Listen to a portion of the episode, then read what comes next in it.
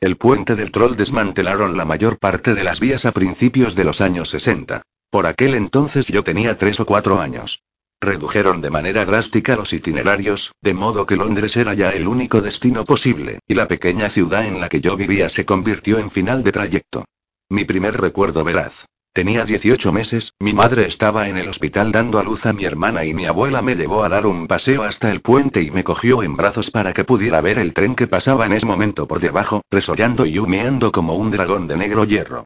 Pocos años después, retiraron los trenes de vapor y, con ellos, la red de ferrocarril que comunicaba los pueblos y ciudades de alrededor. Yo no fui consciente de la extinción de los trenes. Para cuando cumplí los siete ya eran historia. Vivíamos en una casa antigua situada en las afueras de la ciudad. Frente a ella se extendían una serie de campos en barbecho. A menudo, saltaba la valla y me tumbaba a leer a la sombra de las cañas. O, si tenía ganas de aventuras, cruzaba los campos para ir hasta la mansión abandonada y explorar sus alrededores. En el jardín había un estanque ornamental lleno de algas con un puentecito de madera. En ningún momento me crucé con un empleado de mantenimiento o un jardinero durante mis muchas incursiones en el jardín y los bosques, y jamás intenté colarme dentro de la casa. En primer lugar, porque me arriesgaba a sufrir cualquier percance y, en segundo, porque tenía la firme convicción de que todas las casas viejas y deshabitadas estaban encantadas. Tampoco es que fuera especialmente supersticioso, simplemente creía en el lado oscuro y misterioso de las cosas. Para mí la noche estaba poblada por fantasmas y brujas que pululaban por todas partes, hambrientos y vestidos de negro. Pero a la inversa, también funcionaba. De día, el mundo era un lugar seguro. La luz del sol era para mí una garantía de seguridad absoluta. Un ritual. Al finalizar el último trimestre, al volver a casa después del último día de colegio, me quitaba los zapatos y los calcetines y caminaba descalzo sobre los adoquines. Durante las vacaciones de verano, me gustaba andar descalzo por ahí y solo bajo coacción lograban obligarme a usarlos. Me rebelaba con toda mi alma contra la dictadura del calzado hasta que llegaba septiembre y comenzaban de nuevo las clases. Tenía siete años cuando descubrí el sendero que atravesaba el bosque. Fue un caluroso y soleado día de verano, en el transcurso de un largo paseo que me llevó, muy lejos de mi casa. Había salido con ganas de explorar nuevos territorios. Dejé atrás la vieja mansión, con sus ventanas tapadas con tablones, ciegas, atravesé los jardines y me adentré en un bosque que había más allá y que no había explorado aún. Descendí por un empinado terraplén y me encontré en un umbrío sendero flanqueado de árboles que me resultaba completamente desconocido. Al filtrarse a través de las hojas, la luz adquiría unos bonitos matices verdes y dorados, y tuve la sensación de haber llegado al país de las hadas.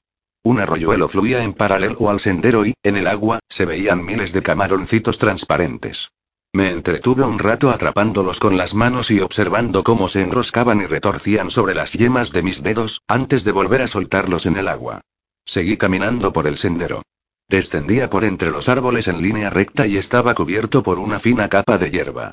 De vez en cuando, me encontraba piedras verdaderamente espectaculares completamente redondas, con vetas marrones, moradas y negras. Al mirarlas a la luz, podías ver todos los colores del arco iris reflejados en su superficie. Estaba convencido de que debían de ser muy valiosas, así que me las fui guardando en los bolsillos. Continué caminando un buen rato bajo los reflejos dorados y verdes de la apacible arboleda, sin ver a nadie por allí. No sentía hambre ni sed, tan solo una enorme curiosidad por averiguar a dónde conducía aquel camino. Como ya he dicho, descendía en línea recta y era completamente llano. El camino era siempre igual, solo cambiaba el paisaje de alrededor. Al principio, discurría por el fondo de un cañón, entre altos riscos cubiertos de hierba. Más adelante, estaba tan alto, que podía ver las copas de los árboles desde arriba y los tejados de algunas casas lejanas. El sendero se mantenía siempre recto y llano y, caminando por él, atravesé valles y llanuras, y más valles y más llanuras. Por fin, en uno de aquellos valles, encontré el puente. Era de ladrillo rojo y su inmenso arco atravesaba el sendero de un lado a otro.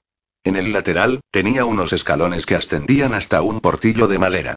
Me sorprendió descubrir un indicio de la existencia de civilización humana en aquel sendero, pues había llegado a convencerme de que era una formación natural, como un volcán. Impulsado por la misma curiosidad que me había llevado hasta allí, después de todo, había recorrido cientos de millas, o al menos eso creía yo, y vaya usted a saber a dónde habría ido a parar, subí los escalones y crucé el portillo. Me encontré en mitad de ninguna parte.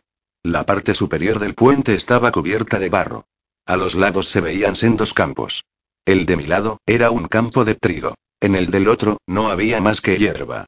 Impresas en el barro se veían las huellas de unas ruedas de tractor.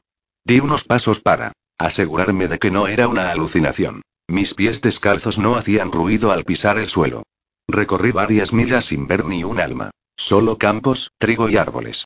Arranqué una espiga de trigo, le quité los granos y, después de pelarlos con los dedos, me los comí mientras meditaba sobre todo aquello. Entonces me di cuenta de que empezaba a tener hambre, y bajé por las escaleras hasta la abandonada vía del tren. Había llegado el momento de volver a casa. No me había perdido. Solo tenía que seguir el sendero hasta llegar de nuevo al bosque. Bajo el puente, me estaba esperando un troll. Soy un troll, me dijo. Y, tras una breve pausa, añadió, como si se le acabara de ocurrir. Fall roll de all roll. Era inmenso. Su cabeza rozaba el arco del puente. Era más bien translúcido. Podía ver los ladrillos y los árboles a través de él, aunque algo borrosos. Era como si en él se hubieran encarnado todas mis pesadillas. Tenía los dientes muy grandes y fuertes, y unas garras peludas que daban miedo. Su pelo era largo, muy similar al de uno de los monigotes de plástico de mi hermana y sus ojos, saltones. Iba desnudo y su pene colgaba por entre el matojo de pelo que brotaba entre sus piernas. Te he oído, Jack susurró como una ráfaga de viento. Te he oído caminar por encima de mi puente. Y ahora voy a comerme tu vida. Yo solo tenía siete años, pero estábamos en pleno día y no recuerdo haberme asustado. Es bueno para los niños enfrentarse a los elementos de un cuento de hadas. Están bien equipados para hacerles frente. No me comas, le dije al troll. Aquel día llevaba una camiseta a rayas marrones y unos pantalones de pana marrón. También mi cabello era castaño, y se me había caído un diente. Intentaba aprender a silbar por entre la mella, pero no lo había logrado aún. Voy a comerme tu vida, ya repitió el troll. Yo le miré fijamente a los ojos. Mi hermana mayor viene a buscarme y está a punto de llegarle mentir y ella es mucho más sabrosa que yo. Es mejor que te la comas a ella. El troll olisqueó el aire y sonrió. Has venido completamente solo, dijo. No hay nadie más en el sendero. Absolutamente nadie. Luego, se inclinó y pasó sus garras sobre mi cara. Sentí como si unas mariposas acariciaran mi cara como un ciego palpando mis rasgos. Entonces, se olisqueó las garras y meneó la cabeza. Tú no tienes ninguna hermana mayor, solo una hermana pequeña, y hoy está en casa de una amiga. ¿Puedes averiguar todo eso solo por mi olor? Le pregunté, asombrado. Un troll puede oler el arco iris, un troll puede oler las estrellas, susurró, con tristeza. Podemos oler los sueños que soñaste cuando aún no habías nacido. Acércate y me comeré tu vida. Llevo piedras preciosas en el bolsillo. Puedes quedártelas, si no me comes. Mira, le dije, y le enseñé las magníficas piedras de lava que había encontrado un rato antes. Porquería, dijo el troll. Simples residuos que dejan los trenes de vapor. No tienen ningún valor para mí. Abrió la boca de par en par. Tenía unos dientes muy afilados. Su aliento olía a hojas podridas y a inmundicia. Comer. Ya. Se iba haciendo cada vez más sólido ante mis ojos, cada vez más real. Y el mundo de alrededor, cada vez más débil, empezó a desvanecerse. Espera. Enterré mis pies en el barro fresco, los clavé moviendo los talones y me agarré firmemente al mundo real. Luego, le miré fijamente a los ojos. Tú no quieres comerte mi vida. Todavía no. Yo y solo tengo siete años. Mi vida es todavía demasiado corta. Hay un montón de libros que no he leído aún. Nunca he viajado en avión. Ni siquiera sé silbar y no muy bien. ¿Por qué no dejas que me vaya? Volveré dentro de unos años, cuando sea mayor te llenaré mejor la barriga. El troll se me quedó mirando con ojos como faros. Entonces, asintió. Te comeré cuando vuelvas, pues me dijo. Y sonrió ampliamente. El troll se dio media vuelta y se alejó por el sendero silencioso sobre el que una vez se extendieron las vías del tren. Yo me quedé esperando unos instantes y luego eché a correr. Corrí por el sendero bajo la luz teñida de verde, jadeando y sofocado, hasta que sentí una fuerte punzada bajo mis costillas. Paré de correr y, apretándome el costado con una mano, seguí caminando como pude hasta llegar a casa. Según me fui haciendo mayor, los campos fueron desapareciendo. De una en una, de hilera en hilera, las casas y las urbanizaciones se adueñaron del terreno y, con ellas, se crearon calles nuevas con nombres de flores silvestres y de respetables autores. Nuestra casa, un destartalado edificio victoriano, se vendió y acabó siendo derribada para construir casas nuevas en lo que antes fuera nuestro jardín. Edificaron casas nuevas por todas partes. Una vez llegué a perderme en la urbanización que habían construido sobre dos prados que de niño me conocía palmo a palmo. Aunque lo cierto es que tampoco lamenté demasiado que desaparecieran aquellos campos. La vieja mansión fue adquirida por una multinacional y también la finca se llenó de casas nuevas. Pasaron ocho años antes de que yo volviera al camino por el que en tiempos pasaba la vía del tren y, cuando lo hice, no iba solo. Por aquel entonces tenía ya 15 años. En ese tiempo había cambiado dos veces de colegio. Se llamaba Louise y fue mi primer amor. Me encantaban sus ojos grises y su precioso cabello castaño claro, y sus desgarbados andares, parecía un cervatillo dando sus primeros pasos, sé que suena muy estúpido, así que espero que sepáis disculparme. La vi mascando chicle, yo tenía 13 años y me quedé colgado como un ahorcado. El mayor inconveniente de estar enamorado de Louise es que era mi mejor amiga y, además, los dos salíamos con otras personas. Nunca le dije que la quería, ni siquiera que me gustaba. Éramos colegas. Aquella tarde habíamos estado en su casa. Estuvimos en su habitación, escuchando el Ratus Norvegicus, el primer disco de los Stranglers. Eran los inicios del punk y todo resultaba muy emocionante. Las posibilidades, tanto en la música como en todo lo demás, parecían infinitas. Por fin llegó la hora de irme a casa y ella decidió acompañarme. Nos cogimos de la mano, de forma totalmente inocente, como simples amigos, y fuimos caminando hasta mi casa, que estaba a solo diez minutos de la suya. La luna brillaba en el cielo, su luz bañaba las calles con un resplandor incoloro, y era una noche cálida. Llegamos a mi casa. Vimos luz en el interior y nos quedamos en la puerta, hablando del grupo que yo acababa de montar. No llegamos a entrar. Entonces decidimos que yo la acompañaría a su casa de nuevo. Así que volvimos sobre nuestros pasos una vez más. Ella me contó que discutía mucho con su hermana pequeña, porque le robaba el maquillaje y el perfume. Louise sospechaba que su hermana había empezado a mantener relaciones sexuales con chicos. Louise era virgen. Ambos lo éramos. Nos quedamos charlando en la puerta de su casa, observándonos mutuamente a la luz amarillenta de las farolas. Sonreímos. Echamos a andar sin rumbo fijo, buscando las calles más tranquilas y los caminos menos frecuentados. En una de las nuevas urbanizaciones, tomamos un camino que nos llevó hasta el bosque. El camino era recto y estaba oscuro, pero las luces de las casas distantes brillaban como luceros, y la luna nos proporcionaba la luz suficiente como para ver dónde poníamos los pies. En un momento dado, oímos que algo resoplaba justo delante de nosotros y nos asustamos. Nos abrazamos y, al ver que no era más que un tejón, nos echamos a reír y seguimos paseando. Compartimos confidencias en voz baja sobre lo que soñábamos, deseábamos y pensábamos.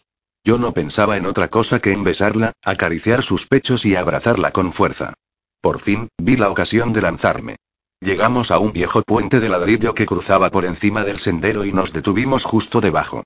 La atraje hacia mí y ella me ofreció sus labios entreabiertos. De pronto, su cuerpo se puso rígido y se quedó helado. Hola, me saludó el troll. Solté a Louise. Bajo el puente, todo estaba oscuro, pero la figura del troll llenaba la oscuridad. La he congelado, me explicó el troll para que podamos hablar. Bien. Ha llegado el momento de comerme tu vida. Mi corazón latía desbocado y yo temblaba de pies a cabeza. No. Dijiste que volverías. Y has cumplido tu promesa. ¿Aprendiste a silbar? Sí. Qué suerte. Yo nunca he sabido silbar. El troll olisqueó el aire y asintió complacido. Me alegra comprobar que has acumulado años de vida y experiencia. Más sustancia. Más alimento para mí.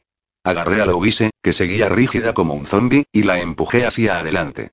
No me comas. No quiero morir. Cómetela a ella. Estoy seguro de que la encontrarás mucho más sabrosa.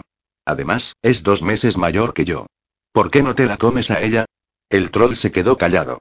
Olió a Louise de la cabeza a los pies, resoplando al pasar por sus pies, su entrepierna, sus pechos y su cabello. Luego me miró. Ella es una inocente, me dijo, tú no. No la quiero a ella. Te quiero a ti. Salí de debajo del puente y me quedé mirando las estrellas que brillaban en el firmamento. Pero hay tantas cosas que no he tenido ocasión de hacer aún, dije, casi como pensando en voz alta. Por ejemplo, nunca y en fin, no he probado el sexo. Y no he viajado nunca a América. No y en realidad no he hecho nada todavía. El troll no dijo nada. Podría volver dentro de unos años, cuando sea un poco mayor. El troll no dijo nada. Volveré. Te doy mi palabra de que volveré. ¿Volverás? Preguntó Louise. ¿A qué te refieres? ¿A dónde vas? Me di la vuelta. El troll se había esfumado y la chica a quien yo creía amar seguía debajo del puente, entre las sombras. Nos vamos a casa, le dije. Venga. Regresamos y nunca le conté una palabra a nadie. Ella salía con el batería del grupo que yo acababa de montar y, años más tarde, se casó con otro tipo. Volvimos a vernos en una ocasión, en un tren, por aquel entonces ya estaba casada. Me preguntó si recordaba aquella noche. Le dije que sí. Estaba loca por ti, Yad me confesó. Creí que ibas a besarme. Creí que aquella noche ibas a pedirme salir. Y te habría dicho que sí. Si me lo hubieras pedido. Pero no lo hice. No. No lo hiciste, dijo. Llevaba el cabello muy corto. No le sentaba bien. Nunca más volví a verla. Aquella mujer de pelo corto y sonrisa forzada no era la chica a la que yo había amado y hablar con ella me hizo sentir muy incómodo. Me fui a vivir a Londres y, años después, me mudé de nuevo a la pequeña ciudad de provincias en la que me crié, pero ya no era como yo la recordaba. No había campos, ni granjas, ni callejuelas adoquinadas. Y me marché en cuanto tuve ocasión, me fui a vivir a un pueblecito a 10 millas de allí. Me instalé en aquel pueblecito con mi familia para entonces ya estaba casado y tenía un niño pequeño, en una casa que, tiempo atrás, había sido una estación de ferrocarril. Habían quitado las vías, y un matrimonio ya mayor que vivía justo enfrente de nosotros cultivaba hortalizas en la parcela por la que antes pasaban. Me hacía mayor.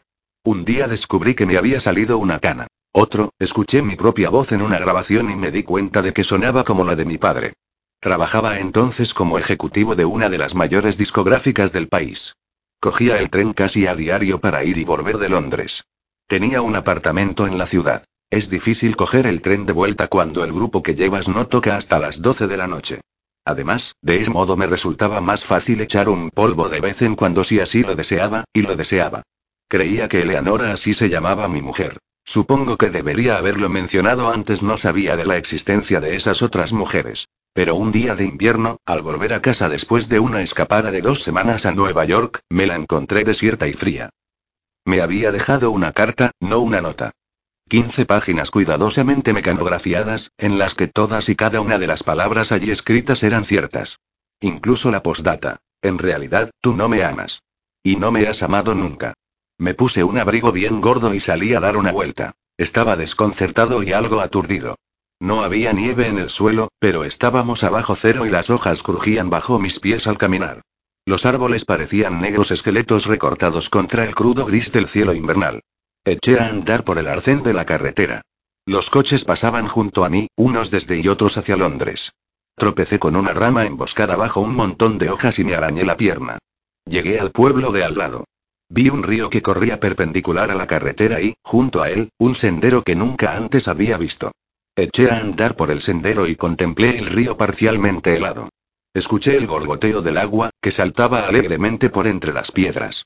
Paseando llegué hasta un punto en el que el sendero se desviaba y se adentraba en el campo. A partir de ahí seguía recto y estaba cubierto por una fina capa de hierba. Encontré una piedra, semienterrada, a la orilla del sendero. La recogí del suelo y le limpié el barro.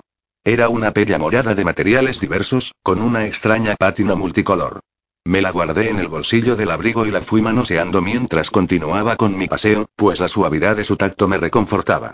El río serpenteaba a través de los campos y yo seguí caminando en silencio. Llevaba caminando una hora cuando vi las primeras casas nuevas, pequeñas y cuadradas en lo alto del terraplén.